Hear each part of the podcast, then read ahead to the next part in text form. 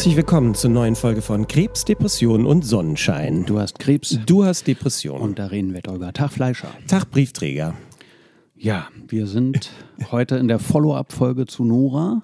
Ja. Ich bin mal gespannt, ob das entweder eine sehr kurze oder sehr lange Folge wird. Ich finde, Nora hat äh, so von so bewundernswerter Klarheit äh, in allem gesprochen dass ich da jetzt gar nicht, also wir können das vielleicht so ein bisschen einordnen in Bezug auf unsere eigenen Therapieerfahrungen. Ja, das, aber, das fände ich auch spannend, weil ansonsten glaube ich eher, also inhaltlich an sich dem, was hinzuzufügen nee, oder eine eigene Meinung dazu wirklich zu haben, ist, ist ja praktisch gar nicht möglich. Aber ja. es war ähm, also grundsätzlich nochmal vielen lieben Dank, Nora. Ich, wir fanden es eine ganz tolle Folge. Mhm. Ähm, ich glaube, wir haben auch äh, sehr, sehr vieles tolles Feedback bekommen. Also ähm, das äh, war wirklich schön und ich, wir können es auch schon vorwegnehmen, oder? Dass wir das auch nicht das einzige Mal hoffentlich war. Nee, ähm, die, ich habe äh, die Folge jetzt zur Vorbereitung nochmal gehört und du hattest ja auch, äh, wir, wir, haben ja das Gespräch mit Nora abgeschlossen, als du sagtest, so, du würdest dich eigentlich gerne noch weiter unterhalten, aber dir fallen leider keine Fragen mehr ein.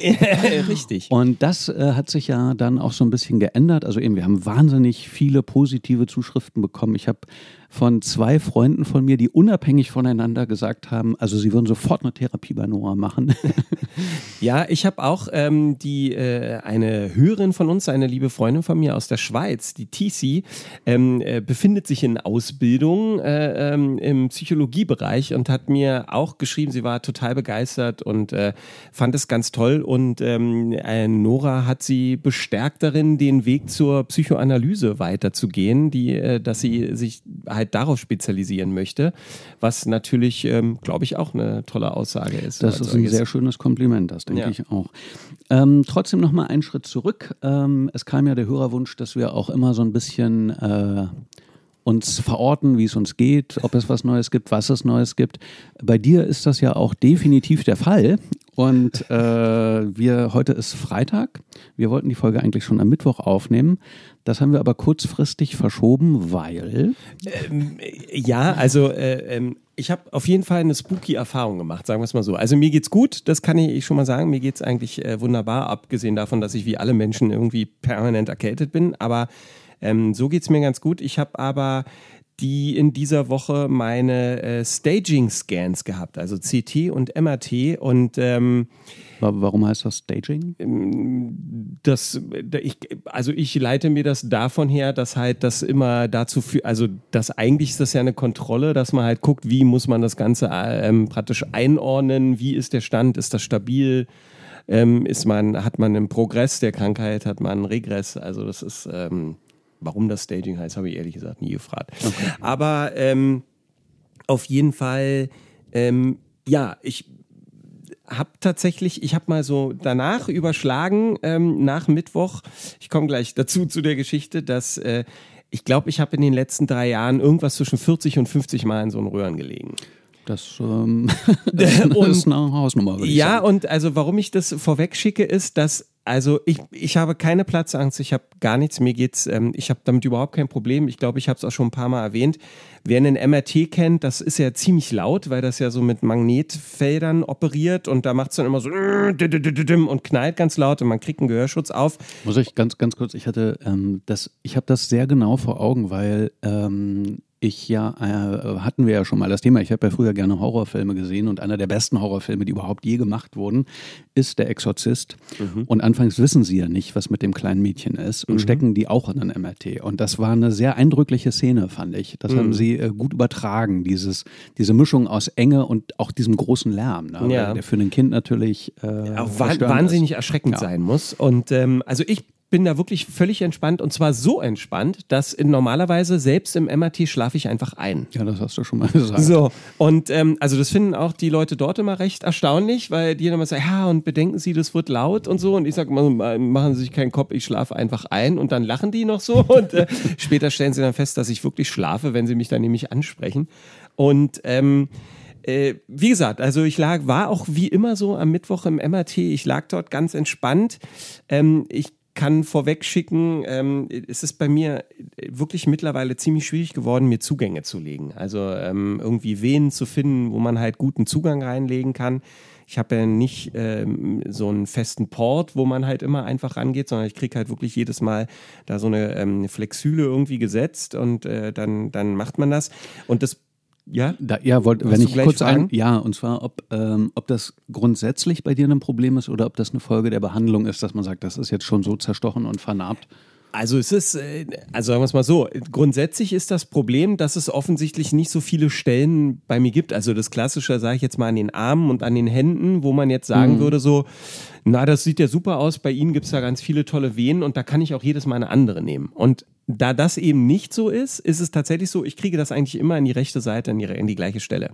Und das bedeutet, dass halt mittlerweile dort die Vene so vernarbt ist, dass man manchmal gar nicht reinkommt oder es eben A auch mittlerweile schmerzhaft ist, mhm. wenn sie das machen.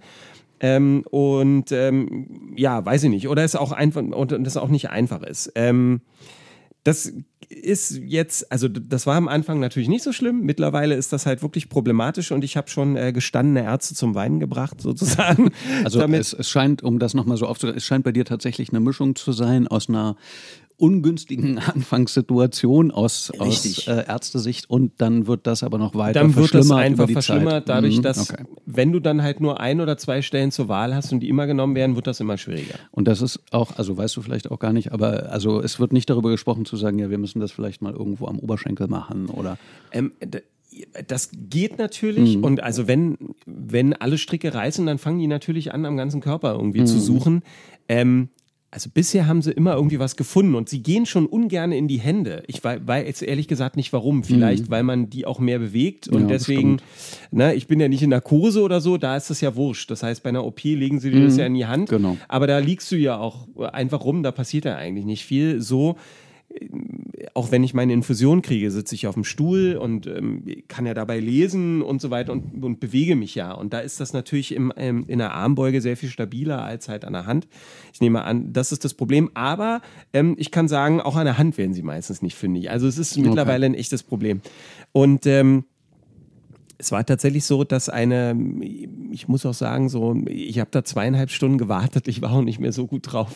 Aber ähm, es war auch eine sehr, sehr mies gelaunte junge äh, Ärztin, die mir dann versucht hat, einen Zugang zu legen und tatsächlich verzweifelt ist erst und mir dann an der linken Seite irgendwie einen Zugang gelegt hat, an der Stelle, wo ich noch nie einen hatte. Ne? Und wo ich auch schon dachte, hm, das ist komisch.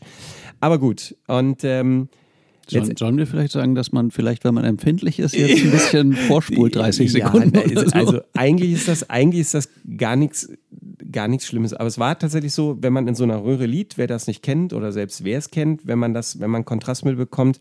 Am Anfang ist das so, dass ähm, halt ganz normal die, man in der Röhre liegt, man muss ja gar nichts machen, man liegt einfach nur da. In meinem Fall ist halt der Kopf da recht fixiert ähm, man hat halt diese Kopfhörer auf und ähm, es rattert halt um einen rum. Ich schlafe und äh, irgendwann aber kommt dann die Durchsage, also jetzt läuft Kontrastmittel ein. Und dieses Kontrastmittel wird mit hohem Druck eingeschossen, weil sich das schnell im Körper verteilen muss. Mhm.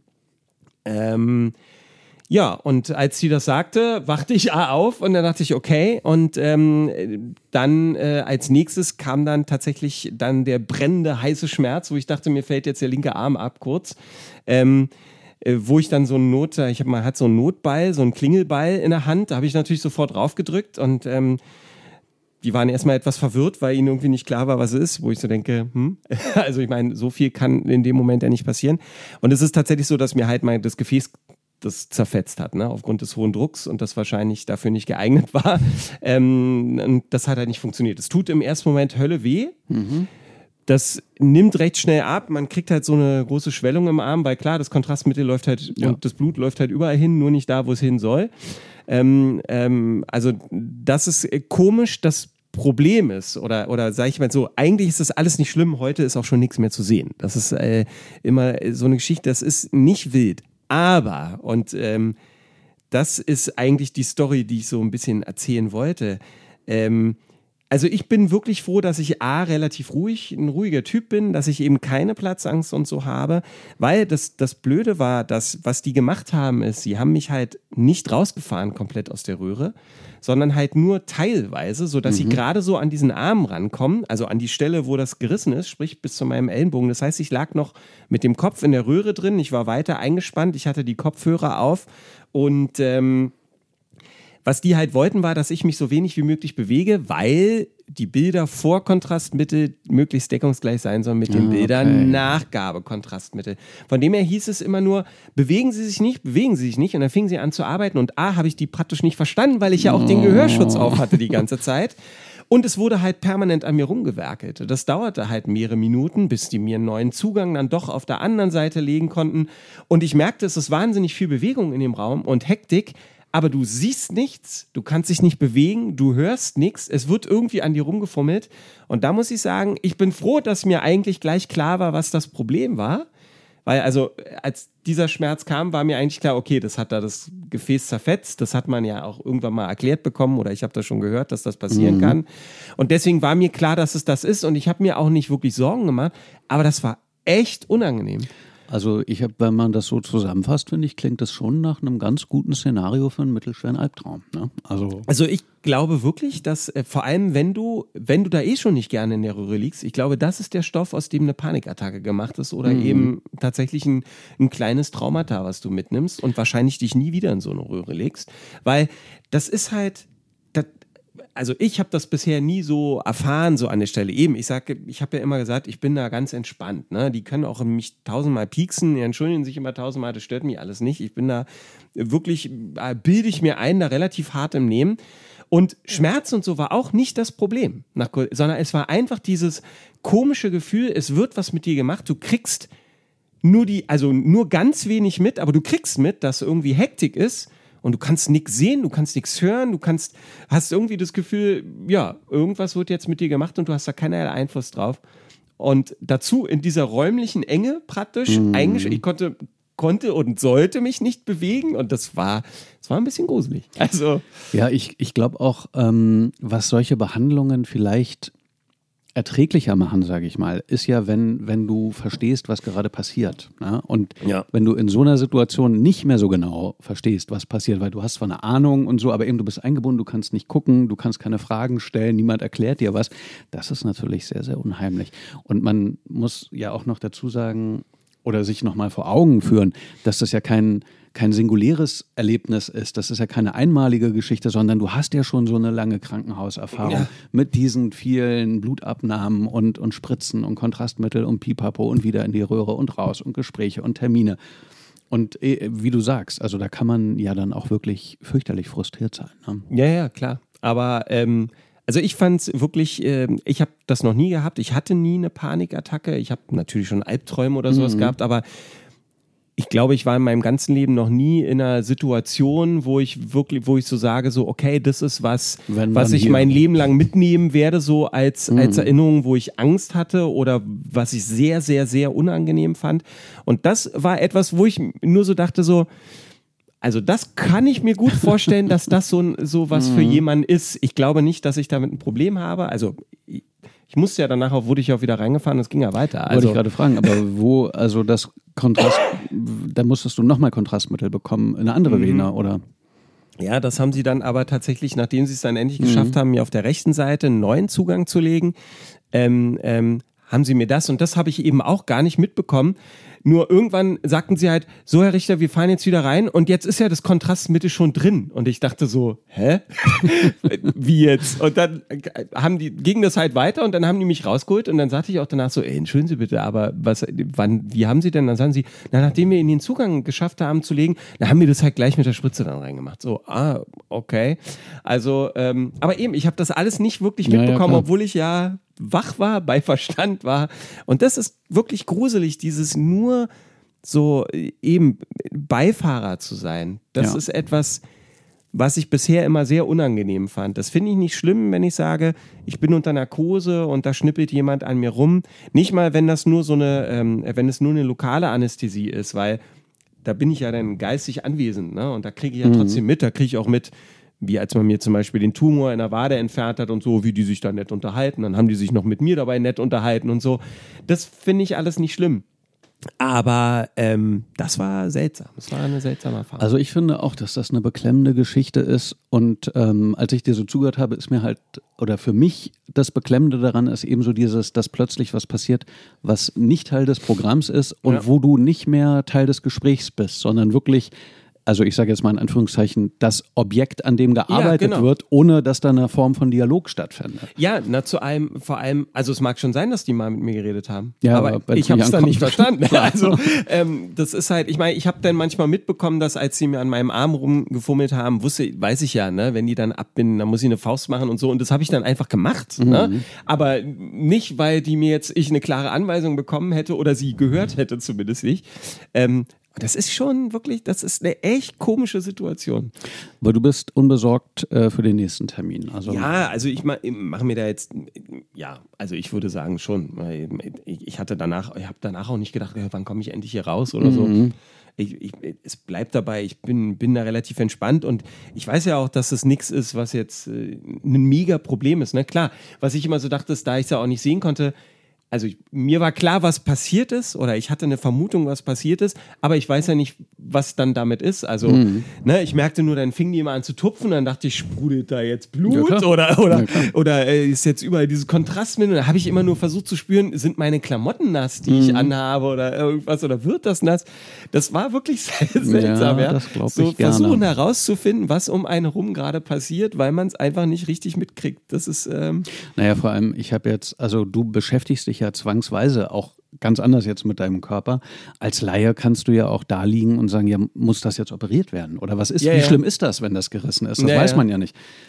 Nee, es ist, äh, deswegen hatte ich das vorweggeschickt. Ne? Ich habe Mhm. da echt oft drin gelegen und ich habe mich natürlich auch im ersten Moment einfach, wie gesagt, der Schmerz war sehr unangenehm, aber das war nur sehr kurz. Aber ich war natürlich wahnsinnig erschrocken erstmal, weil eben, ich kannte das ja nicht. Ich dachte so, äh, das kenne ich aber nicht. Was ist denn das für ein Gefühl? Mhm. Und ähm, das einzig Gute ist, es hat mir tatsächlich eine Sorge genommen, weil ähm, die machen das eigentlich immer so, nachdem die den Zugang gelegt haben, dass sie halt mit so einer Koch mit einer Spritze mit Kochsalzlösung eben gucken, ist das Ja. eben durchgängig, ist das gut. Ne? Und dabei sagen die auch immer, tut was weh oder brennt was. Und wie das halt so ist, ne? Also ich meine, man hat halt eine Nadel im Arm und dann drücken sie da noch rum. Ja, so und natürlich piekt, das natürlich piekt da auch mal was oder so. Und ich habe natürlich bisher auch immer gesagt, so, nee, ist alles gut und da brennt nichts und so. Und habe mich auch ein paar Mal gefragt, so, naja, jetzt war da kurz ja, wäre das jetzt sowas gewesen, wo man das hätte sagen müssen? Mhm. Klar. Mittlerweile weiß ich, ah, ah, also jetzt weiß ich, äh, du weißt ziemlich genau, wann das nicht funktioniert. Okay. also das ist äh, wenigstens äh, das, das positive Learning daraus. Also, Und dann ging das, den Tag über tat das noch weh. Ja, ein bisschen, aber eigentlich, also Schmerzen waren dann wirklich gar nicht mehr so viel. Ich hatte halt eine Schwellung im Arm. Das ist erstaunlich schnell. Also die war noch ganz cool danach. Das war halt nur so.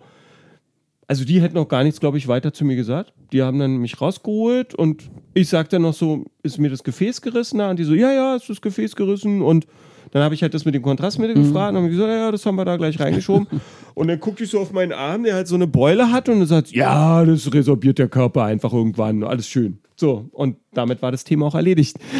Ich kam nach Hause, hab das, äh, äh, meine Frau, die sagte auch nur so, ja, musst du da jetzt was machen oder was ist da jetzt? Und ich so, nee, das geht jetzt einfach wahrscheinlich wieder weg. Die so, Ärzte sind aber auch wirklich so gar nicht feinfühlig manchmal. Ja, gerade in solchen Umgebungen. Ne? Ich habe einen Hausarzt, ist da vielleicht nochmal anders unterwegs, aber Nee, ich glaube auch, also das Schlimme ist ja, das fand ich auch irgendwie sowas, wo ich hinterher so dachte, eigentlich ist es total bescheuert, dass ich die ganze Zeit im ersten Moment da lag und mich so ein bisschen geschämt dafür habe, dass das jetzt passiert ist, weil ich hatte ja schon zweieinhalb Stunden warten müssen, weil die eben schon so einen riesen Verzug hatten und ich wusste ja, draußen warten noch auch noch Leute. Probleme. Und ich dachte, oh nee, und jetzt müssen die das auch noch machen und jetzt, oh, und jetzt, jetzt dauert das alles doppelt so lange und und bis ich dann dachte so, ja, Moment mal, ja, kann ich da gar nichts dafür und äh, es ist halt, äh, ja, passiert halt mal, aber ist schon komisch, wie man so konditioniert ist auch irgendwie ein bisschen. Ne? ja, das man will nicht, man will nicht stören.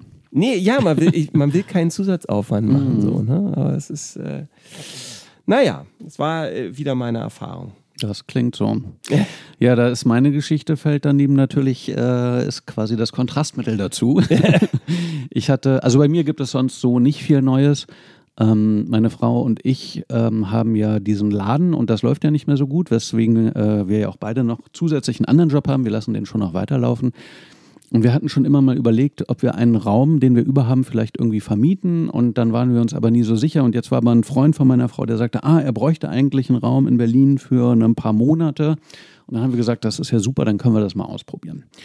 Und ähm, der musste gestrichen werden und das hat er selber gemacht. Und dir muss ich das natürlich nicht sagen, aber äh, den ZuhörerInnen, die mich nicht so gut kennen, ich habe ja viele Talente und Fähigkeiten, aber jegliche Art von Renovierung gehört überhaupt nicht dazu. Wenn man umzieht, ich kann schwere Sachen tragen.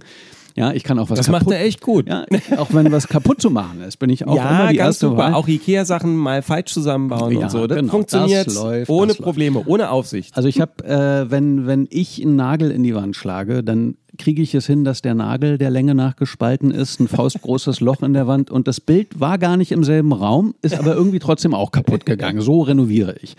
So, und jetzt komme ich also den nächsten Morgen, das war ein Sonntag, in den Raum, um zu gucken, wie da so der Stand der Dinge ist und dachte gleich, das kann auf keinen Fall so bleiben.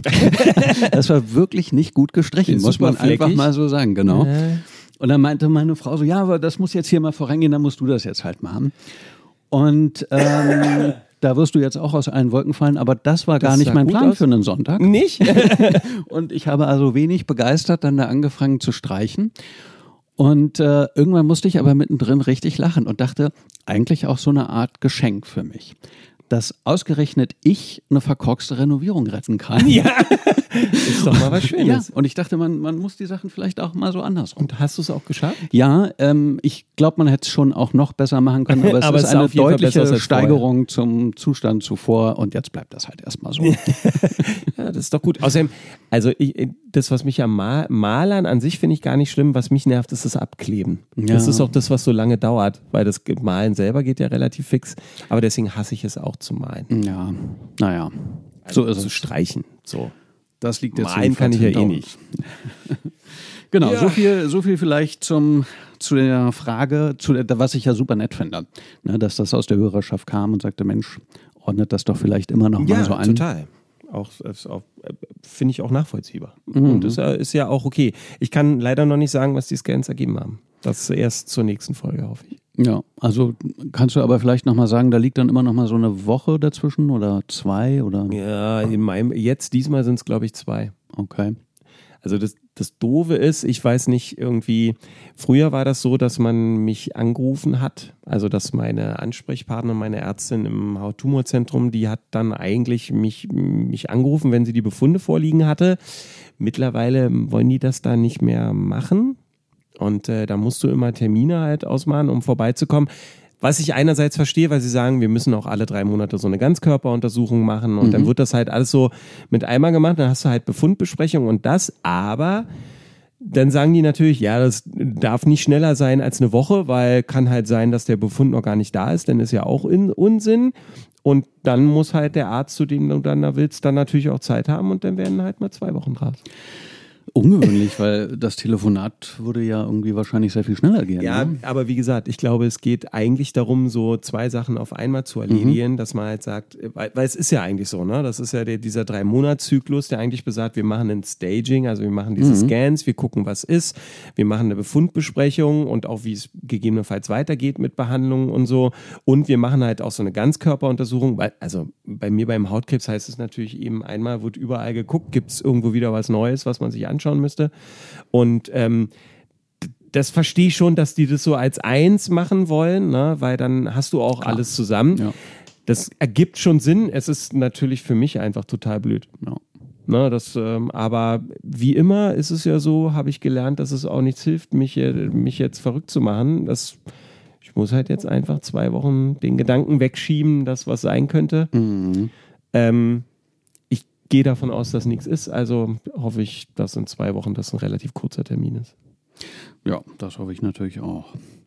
So, dann würde ich vorschlagen, zurück zu Nora, oder? Ja, ja, ja, auf jeden Fall. Äh, wie wollen wir denn da anfangen?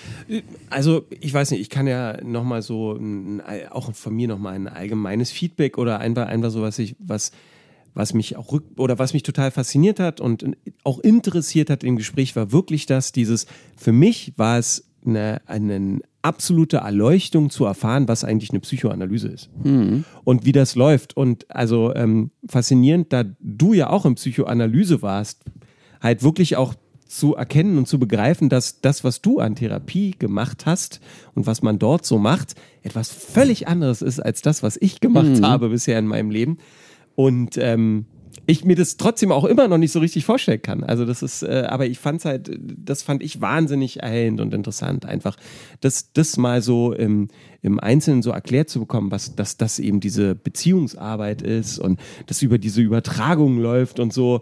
Ähm, was ja, äh, ähm, ich glaube, das ist der Vorteil bei einem Podcast. Man kann mal aus, also für die Hörer, die können da mal ausmachen. Mhm.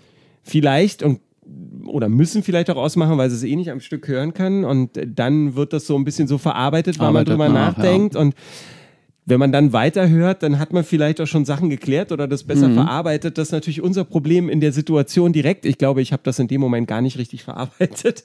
So, und kommt erst so nach, kam erst so danach, nach und nach. Und als ich es dann auch mir wieder angehört habe, dass ich dachte so, ah, okay, ja, das habe ich gar nicht so richtig mitgeschnitten auch in dem Moment. Also ähm, da musste ich auch, äh, muss ich auch sagen, ich hatte, also ich hatte, wie du gerade gesagt hast, eine Analyse. Das heißt, das ging auch bei mir über alle maximalen Verlängerungen. Also Nora sagte ja, das sind dann äh, maximal 300 Stunden, 300 Stunden ja. und die hatte ich auch. Wobei meine letzten Stunden in Gruppentherapiestunden umgewandelt wurden. Also vielleicht hatte ich nur 285 Stunden oder so. Äh, und verrückterweise sind, also zählt eine Therapiestunde, zählt glaube ich zwei oder drei Gruppentherapiestunden. Das hat irgendwie so einen Schlüssel, da geht es dann wahrscheinlich ah, auch einfach ums Geld. Mhm. Und ähm, erstens fand ich es sehr, sehr interessant, ähm, die andere Seite mal zu hören. Ne? Also ich rede ja mit meiner Therapeutin ja. so nicht über den Therapieprozess. Nee, und ähm, ich habe so, so kompakt, wie Nora das dargestellt hat, also ebenso, ja. da geht es um Übertragung und so, ne? Das so war, hast du das auch nicht wahrgenommen? Nee, das ne? war mir nicht klar ja. in der Form. Und ähm, meine Therapeutin hat mir das so auch nicht erklärt am Anfang ja, der Therapie. Okay. Sie sagte ja, sie macht das mit ihren Patienten. Da wird es ja sicherlich einen Ermessensspielraum geben oder meine Therapeutin ist ja schon älter, vielleicht äh, steht da auch noch eine andere Schule dahinter, das weiß ich alles nicht.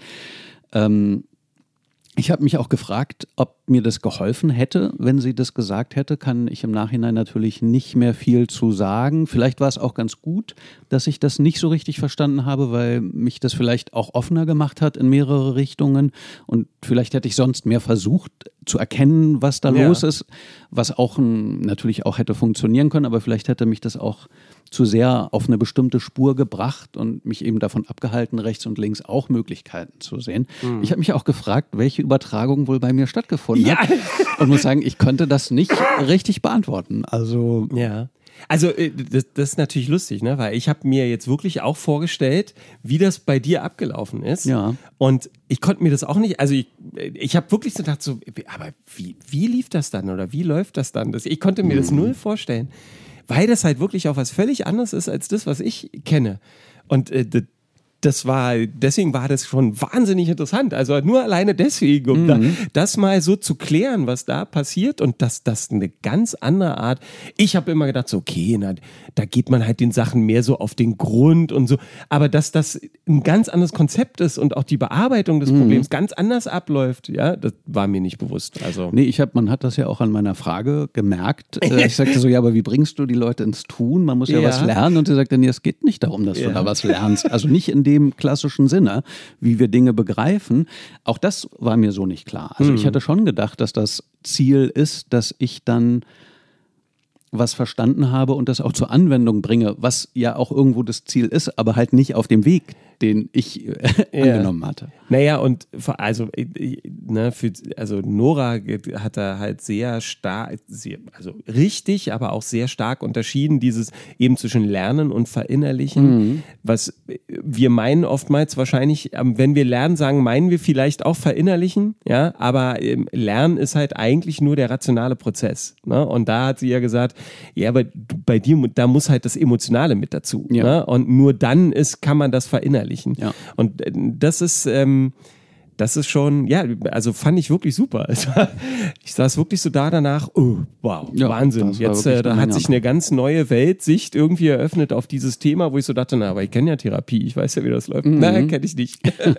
ja, und ich fand das auch schön, ähm, dass Nora das wirklich auch sehr, also sehr kompakt, aber auch sehr, sehr griffig so dargestellt hat. Ne? Ja. Also ich vieles bleibt, obwohl ich, wie gesagt, ja selber äh, Therapieerfahrung habe, ich verstehe auch, warum das schwer zu vermitteln ist, auch schwer zu verstehen ist, wenn man das nicht selber gemacht hat, weil der Prozess ja auch so lang ist mhm. und es eben nicht so diese, diese klar erkennbaren Milestones gibt, oder für mich jedenfalls nicht. Mhm. Ne, ich habe natürlich Stunden gehabt, wo ich ja wie so eine Art Durchbruch hatte in meinem Verstehen, aber das, das schien sich ja für mich als Person, die diesen Prozess im Ganzen nicht richtig versteht, einfach so aus den Gesprächen ergeben zu haben. Ja, ja. also für mich war das ja eine einzige lange Abfolge von Gesprächen und dachte so, ah, okay, und dann habe ich das verstanden und dann ging es in diese Richtung und dann habe ich das verstanden, aber dass das ein strukturierter Prozess ist. kannst, kannst, du dir bis heute nicht vorstellen. Ja, das kann ich, ja, oder? ja, also ich finde das zutiefst beeindruckend, ja. dass, dass dahinter so ein, ein klares Konzept sich verbirgt und man, Nora ja eben auch sagte, ja, man, man sagt so eben nach der 80. Stunde ist dann sozusagen Da ist man überhaupt erst richtig in der Übertragung. Genau. Ja. Und eben, das, so hätte ich das ja nie gesehen. Also das fand ich wirklich, äh, das, das hat mir wirklich auch nochmal eine ganz andere Perspektive nach 12, 13 Jahren Therapie auf den ganzen Prozess eröffnet. Das ist schon krass. Jetzt wirklich, äh, also es wäre tatsächlich sehr interessant zu wissen, äh, also, äh, wie du gesagt hast, das hat man dir das nicht erklärt? Hast du es vielleicht auch einfach nicht verstanden am Anfang? Also hat sie vielleicht versucht, dir das zu erklären und hast du es nicht verstanden? Oder hm, hat sie das nicht gemacht? Wenn ja, warum nicht? Ne? Also, das wäre schon mal interessant zu wissen. Also, das würde, würde ich ja. mich jetzt fragen an deiner Stelle so. Hab, da habe ich auch drüber nachgedacht. Das Problem ist natürlich, dass das auch schon echt lange ja, her ist. Klar. Ich weiß noch, dass mein Doc sagte, ähm, so ein bisschen zur Vorwarnung, dass das auch sehr emotional werden kann, dass das auch sein kann, dass ich in Tränen ausbreche oder auch sage, ich, ich wünsche mir, dass Sie mich jetzt mal umarmen oder in den Arm nehmen oder so. Ähm, ich weiß auch noch, dass ich damals dachte, das wird auf keinen Fall passieren. das ist auch nicht passiert in der Form. Ähm, aber es hat natürlich im Laufe der Zeit auch in mir einen Zugang zur Emotionalität geöffnet, den ich damals nicht hatte und mir auch nicht vorstellen konnte, hm. dass ich da hinkomme. Äh, aber dass, dass sie mir so gesagt hätte, also das mit den Übertragungen, also da kann ich mich, wenn das gefallen ist, kann ich mich wirklich überhaupt nicht dran erinnern. Okay. Ich kenne das ein bisschen aus, eher aus der Gruppe, das habe ich glaube ich auch schon mal erzählt, dass äh, in der Gruppe sich natürlich automatisch auch eine Art von Gruppendynamik abspielt. Und es sehr häufig oder bei sehr vielen Gruppenmitgliedern so ist, dass die Gruppenleiterin ja so ein bisschen eine Rolle von einer Mutter einnimmt hm. der man dann auch wie der eigene Mutter so ein bisschen gefallen möchte, sage ich mal. Ne? Das Die ist depressive ja Mutter, von der Nora mal gesprochen hat. Na, depressiv kommt sie nicht ja. rüber. Ähm, aber dass man eben, dass man so, man, man möchte ja eigentlich seinen Eltern irgendwie gefallen, das ist ja so Teil des, der Grundausstattung jedes Menschen und das spiegelt sich auch in der Gruppensituation wieder und es gibt auch äh, untereinander so eine, so eine Geschwistersituation, die halt auch so eine gewisse, da kann sowohl eine gewisse Rivalität reinkommen, als auch eine Verbrüderung, sage ich mal in Anführungszeichen oder so. Und ähm, das hört man so und denkt so, ah, hm, hm, ja, ja, interessant. Aber es ist halt krass, dann immer wieder zu sehen, das passiert tatsächlich auch ziemlich nachvollziehbar so. Also da, da musst du jetzt kein Experte sein, äh, um da drauf zu gucken. Also da braucht es nicht Noras Ausbildung für, sondern wenn du lange genug in der Gruppe bist, siehst du, ist ja krass. Das, das passiert wirklich. Ja, okay. und ist auch spürbar. So, also da, und das ist ja auch eine Art von Übertragung. Ne? Also mhm. da kann ich mehr mit anfangen als aus meiner Einzeltherapie. Okay. Aber ähm, ähm, das wäre jetzt wieder total spannend, halt Nora ja. oder halt jemanden dazu ja. fragen, wo ich so denke, so eigentlich musst du dann ja gucken, wenn du so eine Gruppe zusammensetzt, wäre es ja gut, wenn du es schaffst, da verschiedene Sachen so zusammenzubringen, oder? So. Also ich bin mir auch, äh, aber das, wie gesagt, wir wollen Nora gerne ja, nochmal ja. einladen. Es das gibt noch andere Fragen. Noch und das ist natürlich albern, wenn ich das jetzt sage, ja. aber ich bin mir relativ sicher, dass äh, nicht jeder in jede Gruppe reingelassen ja, wird, okay. sondern dass das schon auch planvoll zusammengestellt wird. Mhm. Ja, super spannendes Thema. Was ich, ähm, also auch noch so eine persönliche Beobachtung, ähm, ich habe das ja auch schon mal gesagt, oder wir haben das ja auch mit Nora so angekündigt. Eigentlich ist eine Gruppe etwas, was ein völlig geschlossener Raum sein sollte, der mit deinem restlichen Leben nichts zu tun hat. Ne? Und die Idee dahinter, aber auch das kann Nora ja vielleicht, wenn sie nochmal hier ist, äh, viel kompetenter erklären, ist die, dass ich ähm, wenn, wenn ich dir etwas anvertraue, wir haben ein sehr vertrauensvolles Verhältnis, aber ja. trotzdem bist du natürlich Teil meines Lebens. Du kennst auch meine anderen Freunde, du kennst meine Frau, meine Kinder, meine Familie. Das heißt, wenn ich dir irgendwas erzähle, was mir vielleicht auch peinlich ist, ähm, dann bleibt vielleicht zumindest ein Restverdacht, dass das dann irgendwie rumgehen könnte. Ja, ja? oder du musst darauf vertrauen, dass genau. es eben nicht rumgeht. Genau. Und das tust du wahrscheinlich aufgrund der jahrelangen Beziehung. Sozusagen. Ja, genau. Ja. Und in der Gruppe muss ich mir diese Gedanken aber nicht machen, weil ja. ich genau weiß, das bleibt da. Deswegen kann ich eben, das ist ja auch was für mich so der stärkste Satz war aus äh, Noras Ausführungen, äh, Psychoanalyse ist, ist eigentlich äh, Beziehungsarbeit. Hm. Ja, und ich habe, ich kann eben etwas, was mir eigentlich unangenehm ist, in der Gruppe ausprobieren und feststellen, ach, guck mal, keiner reißt mir den Kopf ab oder so und dann kann ich das halt mit nach außen nehmen. Aber wenn es nicht klappt, wenn ich denke so, oh nee, das war ja jetzt wirklich super peinlich, dann ist mein restliches Leben davon nicht berührt. Ja, ja? ja. Und aus diesem Grund, weil das eben dieser geschützte Raum sein soll, äh, ist es natürlich überhaupt nicht vorgesehen, dass es irgendeine Art von privatem Kontakt zwischen den Gruppenmitgliedern ja. gibt. Wie gesagt, nun kannte ich ähm, Noras Nachnamen, weil wir ja auch bei ihr klingeln mussten, aber normalerweise kenne ich eben nicht mal die Nachnamen der Leute. Ja. Und ähm, worauf wollte ich jetzt hinaus? Ach so, das, äh, das war für mich auch tatsächlich ein bisschen komisch, ja, weil die, die Leute sind mir natürlich insbesondere die, mit denen ich jetzt schon seit Jahren zusammen in der Gruppe bin, da gibt es einige und dazu gehört Nora eben auch, ähm, die wachsen mir natürlich trotzdem auch ans Herz, weil, mhm. ich, weil ich ja halt eben auch ihre Geschichten so tief kenne und sie meine mich auf so eine besondere Art und Weise kennen. Und äh, das jetzt sozusagen aus diesem Gruppenraum in mein anderes Leben reinzuholen, war auch komisch. Also überhaupt nicht schlimm oder so. Nee, nee, es hat mich sehr gefreut, aber es war so, als hätte ich einen, einen Freundeskreis auf der einen Seite und einen anderen Freundeskreis und das trifft sich jetzt plötzlich zum ja. ersten Mal. Also war so ein bisschen äh, Meet the Parents oder so, ja. so eine äh, etwas, also überhaupt, wie gesagt, das war äh, toll. Ich freue mich schon auf das nächste Mal, aber es war trotzdem auch ein bisschen komisch, das so zusammenzuführen.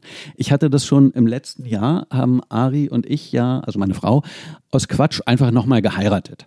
Also äh, in Wahrheit haben wir einfach nur eine Riesenfete nochmal gefeiert. Ich, ja, genau. Ohne Aber Zeremonie. bei uns lief das so, ja. genau. Und ähm, auch da hatte ich damals eigentlich so einen ganz starken Impuls, wen haben wir eingeladen? Alle Leute, die uns wichtig sind. Und ich hatte eigentlich so einen inneren Wunsch zu sagen, ich würde mich total freuen, wenn die Menschen aus meiner Gruppe auch kommen, weil die sind mir ja auch total wichtig. Mhm. Und ich äh, hätte mich auch gefreut, wenn sie ein Teil davon gewesen wären. Ähm, wie gesagt, im Kopf ist mir völlig klar, warum das nicht möglich ist, aber äh, die Gefühlslage ist dann eben doch eine andere. Und das kam in der Folge dann gar nicht so sehr, während wir das aufgenommen haben. Aber danach habe ich dann so gemerkt, ja doch, das ist schon auch irgendwie komisch, das so ja. zu machen. Ja, das glaube ich total. Ich meine, das, das, daran kann ich mich noch gut erinnern. Das war, ähm, äh, als ich vor 20 Jahren meine Therapie hatte.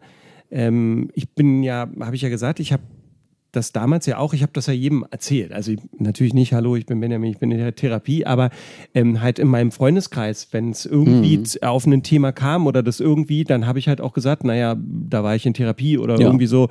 Ne? Und weil ich halt immer gesagt habe, das ist doch Quatsch, ich finde, man muss sich dafür nicht schämen und deswegen, dann sage ich das so, ich bin halt schlau genug zu verstehen, wenn ich Hilfe brauche, dann hole ich mir welche mhm. und das ist halt nicht der Arzt für den Körper, sondern der für den Schädel und ich brauche da jetzt Hilfe, also mache ich das. Und da gab es natürlich immer Gespräche oder hat immer, ja, warum, ja, und ist das nicht komisch oder was machst du da und was mhm. erzählst du ihm da und so. Und was ich schon immer gesagt hatte, weil ich es wirklich aus Reihe, also zutiefst empfunden habe, immer habe ich gesagt, ey, das ist total super, weil da ist jemand, mit dem habe ich nichts zu tun und den bezahle ich dafür, dass er sich das, das Zeug, was ich wofür ich mich am meisten schäme, was mir super peinlich ist, was, was ich oder, oder ich denke, das ist ganz schlimm, das darf nie jemand wissen oder so. Das kann ich dem alles erzählen. Und das Beste ist, dass ich das machen kann und weiß, es wird nie jemand anders erfahren. Er darf das niemandem erzählen. Und vor allem, der hat schon ganz schlimmere, viel schlimmere Sachen gehört. Also es ist wahrscheinlich alles gar nicht so schlimm. Und das war, fand ich so befreiend, mhm. dieses Gefühl zu haben. Und deswegen kann ich schon nachvollziehen, dass das in der Gruppe muss das halt auch so sein, weil ja. ansonsten wäre das halt dramatisch, wenn du weißt, ach, und das ist hier übrigens Bernd von der Arbeit, der jetzt irgendwie dann zu meinem Chef, zu meinem Chef sagt, naja, wissen Sie, der hat gestern schon, dem geht's nicht so gut, ne? Oder so, wo du denkst so, oh Gott, ja, das wäre ja. eine Katastrophe. Ähm, deswegen, ja, das ist was, was man strikt trennen muss, kann ich verstehen. Und das ist sicherlich komisch, das dann so zusammenzubringen. Mhm. Ich meine, eben, es hätte also um das jetzt auch nur noch mal, das war nie wirklich meine Sorge, ne? aber es hätte ja auch durchaus sein können, dass Nora dann irgendwie sagt so, naja, und du hast ja in der einen Stunde mal erzählt und ich dachte so, oh, das ja, wollte ich jetzt eigentlich hier nicht breit treten. Ja, also das hätte mich sehr gewundert, ja, aber... Ähm, ja, das wäre wär eh nie passiert, aber... Ja, ähm, oder wär rausschneiden können. Ja, oder was natürlich auch äh, umgekehrt sein könnte, also jetzt auch fiktives, Be ja, natürlich hätte auch das passieren können. Und äh, oder auch, dass wir jetzt eben sagen, Mensch, wir möchten noch eine Folge aufnehmen und freuen uns darauf. Und in der nächsten Gruppentherapiestunde sage ich irgendwas völlig Dämliches. Und Nora hätte vielleicht den Impuls, mir dazu widersprechen oder so. Und ja. dann denkt sie aber so, na, aber ich will ja noch die nächste Folge und nicht, dass wir jetzt hier irgendwie. Ach so, ja, ja, das ne? kann auch das sein. Kann, ja. Also wie gesagt, das würde Nora nicht, nicht passieren. Aber, ja. ähm, aber das ist natürlich prinzipiell eine Möglichkeit. Ne? Mhm. Und darum ist das schon auch wichtig, dass man äh, das trennt, damit da auch genau solche ja, solche Implikationen gar nicht auftreten können, weil halt klar ist, es gibt kein Privatleben außerhalb der Gruppe ja. zwischen den Leuten. Das Lustige ist, ähm, ähm, oder nicht das Lustige, sondern was ähm, äh, tatsächlich, äh, finde ich, interessant ist, dass ich habe ähnliche Gedanken gehabt, weil wir haben ja, ähm, wir haben das ja auch mal gesagt, eigentlich hätten wir gerne zum Beispiel die mich betreuende Ärztin ja, in der Charité schön. hätten wir gerne im, äh, in einer Folge gehabt. Ähm, das wird so wahrscheinlich nicht zustande kommen, was auch völlig in Ordnung ist als solches.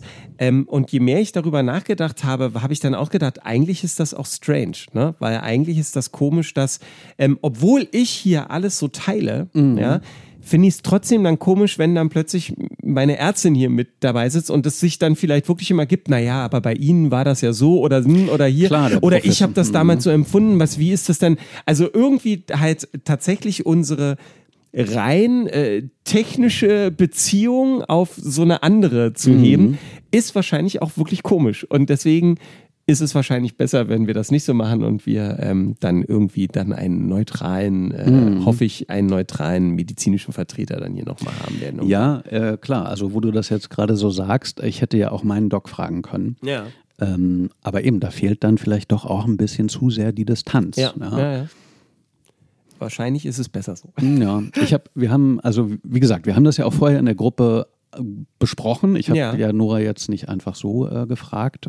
Und ich habe, wir sind auch glaube ich, für Gruppentherapieverhältnisse eine relativ lockere Gruppe. Also es gibt auch Gruppen, wo das tatsächlich so ist, dass du dich eigentlich davor und danach nicht unterhalten darfst und dann gehen alle weg. Also dass man tatsächlich ah, okay. nur in diesem ja. Raum zusammen ist. Ähm, bei uns ist das nicht ganz so, da fährt man selbstverständlich dann, wenn zwei Leute mit dem Bus in die gleiche Richtung müssen oder ich nehme auch manchmal Leute im Auto mit oder so, was sich ja, das ja, einfach okay. anbietet.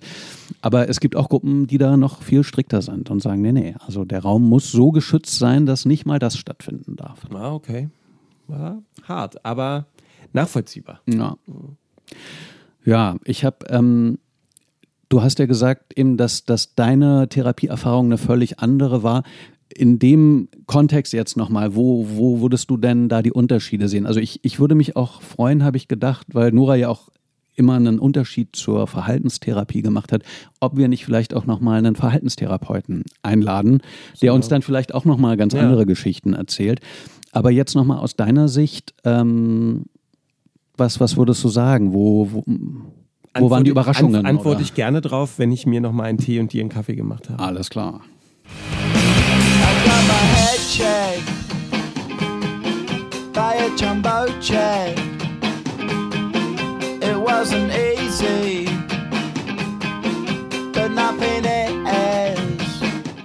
So, wieder zurück. Ähm, Du hast den Kaffee ja schon ausgetrunken. ja.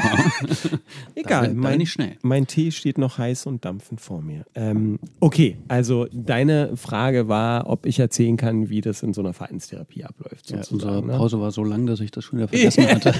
Gott sei Dank habe ich mich daran erinnert. Aber wir hätten sehr kurz reinhören können, aber das war es, glaube ich. Ähm, ja, also ich hatte hat es versucht ja auch so ein bisschen schon mal zu erklären. Letztendlich ähm, bei den Thera, also auch damals, aber ich, ich, spreche jetzt mal hauptsächlich von dem, was ich jetzt mache, weil ich das natürlich viel, viel präsenter habe. Ähm, äh, letztendlich läuft das wirklich so ab, dass ich da reinkomme und die erste Frage ist, wie geht's Ihnen denn oder was beschäftigt Sie gerade? So. Und ähm, da von da aus entwickeln dann in der Stunde, na, weil im Normalfall ist es natürlich, dass ich sage, ah, mir geht's ganz gut körperlich, aber ich bin sehr, bin trotzdem völlig erschöpft oder sehr müde oder so. Und klar geht das dann, dann wird halt immer weiter gefragt, naja, aber in welchen Situationen denn? Haben Sie das immer? Oder ähm, erklären Sie doch mal, wie war denn der Tag heute?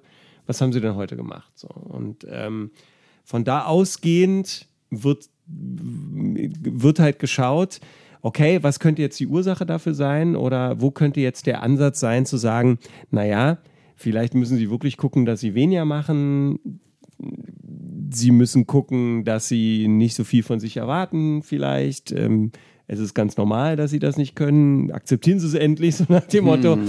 Ähm, es hat, es hat mehr, finde ich, wenn, wenn du das jetzt auch nochmal so, sagst, also wahrscheinlich kriege ich jetzt Ärger mit den Verhaltenstherapeuten, was Nora ja in der letzten Folge für sich gedacht hatte. Aber es hat, es kommt mir ein bisschen, also als hätte es so einen Coaching-Charakter, sage ich mal, dass man dich begleitet, dass aber die Probleme auch klarer auf der Hand liegen und die Lösungen auch unmittelbarer sind. Ja, also hatten wir ja auch beim letzten Mal gesagt, ne? es ist natürlich jetzt, jetzt in meiner Situation relativ einfach. Ne? Ähm, ähm, also in dem Sinne einfach, dass dass ich komme ja mit einer klaren Anforderung eigentlich dahin mhm. ne? und mit einer eigentlich mit einer klaren Krankheitsgeschichte in dem Fall. Ich bin ja jetzt nicht da und sage, ich weiß nicht, ich bin immer so traurig mhm. ne? Ähm, und ich weiß gar nicht, woher das kommt, sondern ich, ich oder, oder ich bin nur müde, ich könnte immer nur schlafen und weiß gar nicht, was das Problem ist, sondern klar ist, ich bin hier, weil ich Krebs habe und weil ich mit den äh, ähm, Herausforderungen, die das Leben seit dieser Diagnose an mich stellt, nicht komplett zurechtkomme alleine mhm. ne? und dabei Unterstützung brauche. Und von dem her hast du recht, dass in dem Fall ist das also ich glaube, dass der Fall, dass die Bezeichnung Coaching wahrscheinlich sehr abwertend ist. Ja, nee, aber so habe ich, ich meine das nicht abwerten, sondern in einem das ist einfach sehr viel konkreter. Es ist ganz ne? praktisch. Also ja. es ist natürlich sehr viel, äh, sehr viel ähm, ähm, wirklich einfache praktische Hinweise, praktische Rat, äh, ja, ein praktischer Rat oder ein, ein, praktischer Tipp, wie ich, wie ich mit bestimmten Situationen umgehen sollte, mhm. um dieses Gefühl eben zu mindern, zu verstärken, was auch immer, worum es dabei gerade geht. Ähm, ich, mir fällt gerade, fällt auch so ein bisschen ein der Unterschied zu früher. Also kann ich gleich ja noch was sagen. Also ja, wo, wo das eben natürlich nicht diese, diese klare äh, Aufgabenstellung so war. Ähm, es, es ist halt wirklich so, ähm, kann ich sagen, in, unserer, in meiner letzten Stunde, das war, also da waren zwei Sachen eigentlich ziemlich erschreckend, fand ich. Also das eine war halt wirklich ähm, wieder so vorgehalten zu bekommen, dass ähm, ich einfach, ich einfach nicht so weit bin, wie ich gerne wäre. Ja, also dass ich äh, tatsächlich eben immer noch nicht äh, vollständig akzeptiert habe und verstanden habe, mit meinen Ressourcen richtig umzugehen mhm. und von mir die richtigen Sachen selber zu verlangen und zu erwarten. Ich, wenn ich da kurz reingrätschen darf, ich glaube, das ist auch ein bisschen das, was Nora ja auch angesprochen hat, dass man Dinge im Kopf versteht, aber dass eben auch ein Gefühl dazu kommen muss. Ne? Und genau. erst wenn dieser emotional, dieses emotionale Verstehen äh, wirklich an Bord ist, erst dann kann man. Erst dann, dann wird das machen. wahrscheinlich richtig funktionieren. Ja. Und ähm, und klar, rational, nachvollziehbar ist das alles. Es ist natürlich trotzdem, also ich weiß, dass wir saßen zweimal da und dann sagte meine Psychologin auch, es, jetzt habe ich Ihnen irgendwie den, den Tag versaut oder ähm, jetzt, das ist jetzt wahrscheinlich überhaupt nicht schön für Sie oder hart mhm. zu hören. Und wo ich so gesagt habe, naja, ähm, also rational ist mir das ja klar, aber natürlich ist das eigentlich recht niederschmetternd, das wieder so irgendwie hinnehmen zu müssen, zu sagen, okay, also ich bin eben nicht so weit, wie ich gern wäre. Natürlich. Und der zweite Aspekt, den fand ich aber viel erschreckender, muss ich ganz ehrlich sagen, dass wir, ich weiß jetzt, ich kann es jetzt oder will es jetzt gar nicht genau rekonstruieren, es war einfach in dem Sinne, dass ähm, sie mich irgendwann fragte, können Sie mir sagen, können Sie mir fünf Dinge nennen, an, für die sie heute dankbar waren. Mhm. Und das Erschreckende war, dass ich das tatsächlich nicht konnte. Und also mir ist auch nichts eingefallen. Und die Sachen, die mir dann eingefallen sind, waren eigentlich überhaupt nicht das, was, also die Intention dazu war, sondern es waren auch nicht Sachen, die, wofür ich dankbar war, weil es mir passiert oder weil es äh, einfach schön ist und man es so, so wahrnehmen kann, sondern letztendlich waren das alles Sachen, wo, wo ich gesagt habe, ich war dankbar dafür, dass ich es geschafft habe, alles zu erledigen, was ich erledigen musste oder so. Ne? Mhm, verstehe. Und, also, und das fand ich ehrlich gesagt, das war ein echter Dämpfer emotional Mhm. an dem Tag, weil ich tatsächlich feststellen musste, ähm, dass ich diese Fähigkeit so ein bisschen verloren habe manchmal.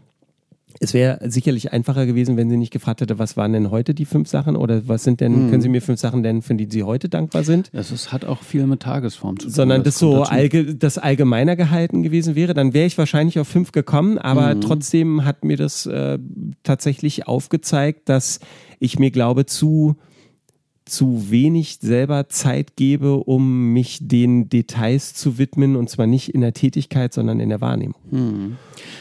Ich meine, die gute Nachricht ist, das ist Übungssache, wie ich aus Ja. eigener Erfahrung sagen kann. Aber klar, das ist natürlich ein Moment, äh, wo man auch tatsächlich sieht, wo man steht, ganz ungeschminkt. Ne? Ja. Und ähm, also letztendlich funktioniert das so, ne? Und das ist halt dieser ganze Übertragungsteil, der, den gibt's da halt klar. einfach nicht, sondern es geht da tatsächlich knallhart fokussiert darum, wie geht's Ihnen, was machen Sie daraus, wie, wann passiert das, wie reagieren Sie darauf? Vielleicht sollten Sie mal so darauf reagieren oder haben Sie daran gedacht, dass, hm, und so, ne? Also das ist halt wirklich sehr viel konkreter.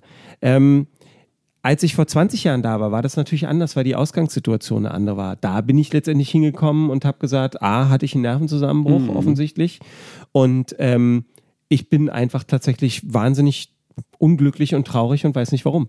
Und das heißt, da ging es natürlich darum, erstmal rauszufinden, woher denn das kommt und was denn das Problem ist und das zu erarbeiten. Aber und dann war das wahrscheinlich, weiß ich gar nicht, ob du das noch weißt, äh, auch eine tiefenpsychologische Analyse. also ich oder? war, war ja damals bei einem? Psychiater Ah, okay.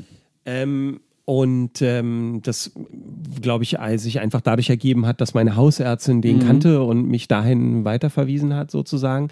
Und ähm, also das war auf jeden Fall, nee, es war, also ich, ich glaube, dass das wahrscheinlich ist das das Übliche auch bei einer Verhaltenstherapie normalerweise auch am Anfang. Du musst ja erstmal gucken, was überhaupt das Problem ist. Und Ja. natürlich musst du auch ein bisschen gucken, wo das herkommt. Aber ähm, ähm, letztendlich war das trotzdem auch sehr praktisch oder beziehungsweise was mir da wahnsinnig viel geholfen hat, war dieses Ventil überhaupt zu haben, was ich vorhin gesagt habe, dass ich dort so ohne Nachdenken und ohne Angst vor irgendwas zu haben, einfach alles loswerden konnte, was mich beschäftigt hat.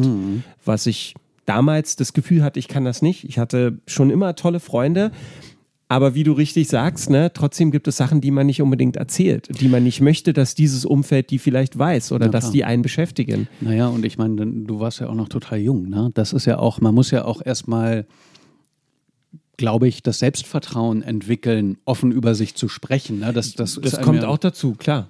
Und ähm, also ich weiß, ich hatte damals eins meiner großen Probleme war halt das, dass ich immer das Gefühl hatte, dass alle anderen mit ihren Problemen zu mir kommen konnten und ich auch das Gefühl hatte, einerseits, dass es den Leuten danach besser ging, aber selber das Gefühl hatte, ich kann das eben nicht. Ne? Also das, ähm, ähm, weil ich fand es halt immer seltsam zu sagen, okay, jetzt haben wir über deine Probleme geredet, jetzt reden wir mal über meine. Das hätte ich halt früher gar nicht gekonnt. Ja, äh, eben, da, da fehlt einem ja dann auch ein bisschen die Erfahrung in so einem Umgang. Ne? Ja. Und ähm, das war, ja, das war halt damals so der Inhalt. Und deswegen war, hatte es schon wahnsinnig geholfen, einfach diese Sachen loszuwerden. Also endlich jemand zu haben, wo man das mal loswerden kann. Die Zweifel, die man mit sich selber auch hat, wo man halt normalerweise versucht, mit immer mit erhobenem Haupt durch die Welt zu gehen und so zu tun, als äh, ähm, nix. wäre eben nichts und man würde alles schaffen, was sich einem in den Weg stellt und so. Das dort loswerden zu können und eben wirklich auch zu verstehen, dass das eben Quatsch ist, ne? dass, dass man halt äh, ähm, ähm, dass das eben nicht so geht, dass man immer nur Energie spendet, ne? weil das ist es ja, wenn man jemandem hilft, das, das ähm, ist ja ähm, was, was einem klar sein muss, wenn man jemandem hilft, mit jemandem sich hinsetzt, mit jemandem redet und dem versucht, in seinen Krisen, Problemen zu unterstützen, dann gibt man oder wendet man sehr viel Energie auf, die man normalerweise für sich selber hätte. Was nichts Schlechtes ist, Nee, aber ich- schwierig wird's, wenn man selber nicht mehr keinen Punkt mehr findet, diese Energie sich auch wieder selber irgendwo zurückzuholen. Das stimmt. Ja, eben, man, man kennt ja auch diese Leute, ne? die immer bereit sind, alles für alle anderen zu tun, aber die dann selbst halt immer ein bisschen zu kurz kommen und das auch vielleicht gar nicht so annehmen können. Genau. Ich glaube, wenn man anderen Leuten hilft und das in dem richtigen Rahmen macht, dann kriegt man schon auch was zurück. Ja, natürlich. Aber du hast völlig recht, man muss auch irgendwo sagen, hier ist eine Grenze. Ja, und beziehungsweise auch sagen, also okay, jetzt haben wir, ne, also ich mache das gerne, aber dann entweder zu jemand anders gehen wenigstens und Ja. sagen, und du, aber mich beschäftigt auch was, ja. Ja.